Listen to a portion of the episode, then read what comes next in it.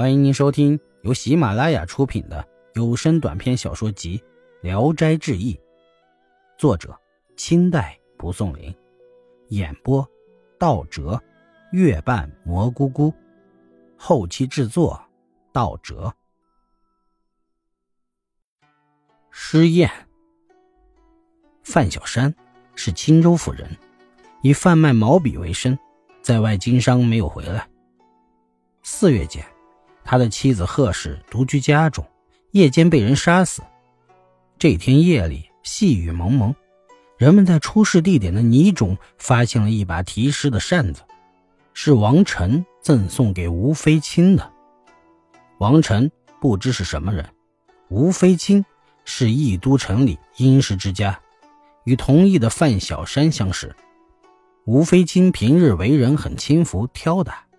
所以，同乡人见到这把扇子，都认为人是他杀的。县衙把他捉去审问，他不承认。当用了残酷的大刑后，他承认了，就定了案。这个案子送到府里，府里又转到县里，经历了十多个判官的手，无一人提出异议。吴飞卿自己认为是死定了，便嘱咐他的妻子，把家中的所有财产都拿了出来。救济那些孤苦的人，有到他家门前诵读佛经一千遍的，就给一条棉裤。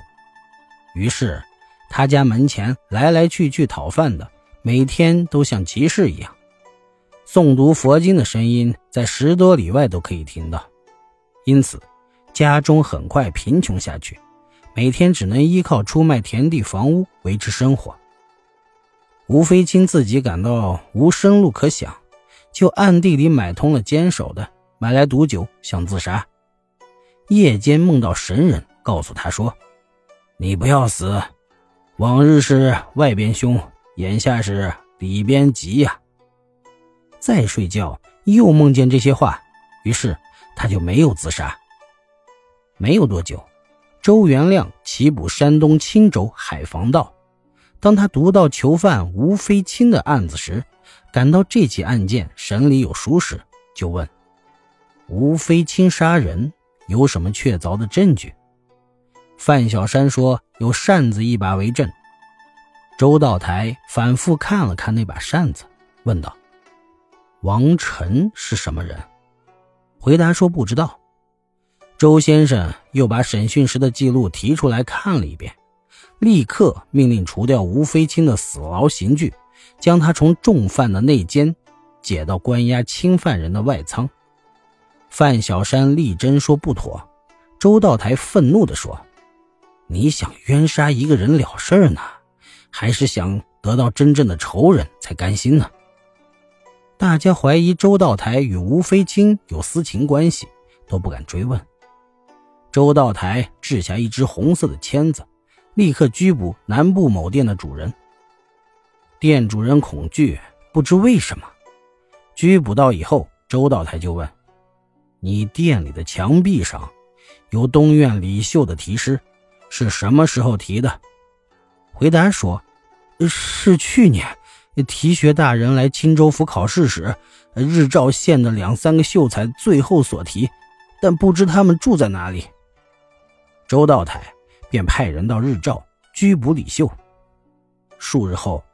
李秀才被押解到，周道台在大堂上问：“你竟然身为秀才，为什么谋杀人呢？”李秀跪下磕头，不知所措，惊慌地说：“没有这回事儿。”周道台把扇子扔到了他的面前，让他自己看，说：“这分明是你做的事，为什么委托王臣？”李秀审视后说：“诗是我做的。”但字并不是我写的。周道台问：“既然知道你的诗，那人当然是你的朋友了。那么这是谁写的？”李秀说：“呃，这字迹好像是宜州府王佐所写。”周先生又立即派遣差役到宜州府拘捕王佐。王佐被押到公堂，周道台审讯他，其过程和审问李秀的情形一样。王佐说：“这是益州城铁商张成求我写的，说王晨是他的表兄。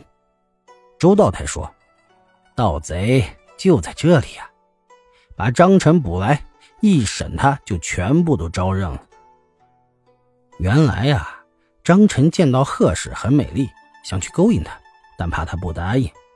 自己若想做这件事儿，必须用金蝉脱壳之计，如委托吴飞卿。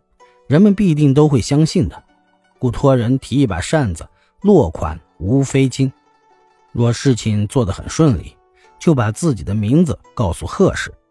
倘若中间多磨，就用此扇为证，嫁祸于吴飞卿。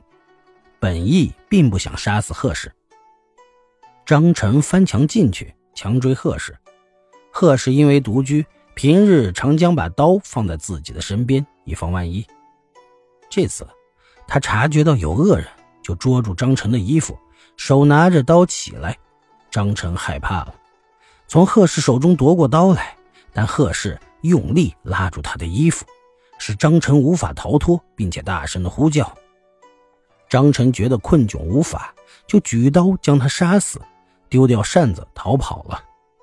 就这样，三年的一桩冤狱，一朝被昭雪，人们无不称赞周道台断案如神。吴飞卿这时方悟神人所说，里边即就是个周字呀，但是始终不解周道台如此断案的原因。后来，益州城的一位绅士趁一个机会向周元亮问起这件事儿。周元亮笑着说：“这案子很容易看破，我细细翻阅这个案子的审讯记录。”贺氏是四月上旬被杀死的。这天夜里又是细雨蒙蒙，天气还有寒意，扇子并不是急需之物，哪里有在匆匆急迫的时候反而携带着多余的累赘东西？凶手想嫁祸别人的用心是可以看出的。以前我在城南避雨，见到墙壁上题诗一首，与扇子上的题诗完全相同，所以。我最初没有根据的猜测李秀才，结果还是由这条线索把真正的杀人犯挖了出来。在座的人听了无不佩服。易史是说，对天下事情能够深入本质去探讨的人，他就会在无以为用的地方发现它的切实作用。慈父文章是为国家增光溢彩的工具。而周先生却用人们写的文章来观察人们的品行和命运，成为一个伯乐式的人物，难道不是在探讨事物的深入吗？而没有想到观察世人的方法，去移作审案之用了。易经说，知道事物发生变化的隐微的因素，那是多么的神奇呀！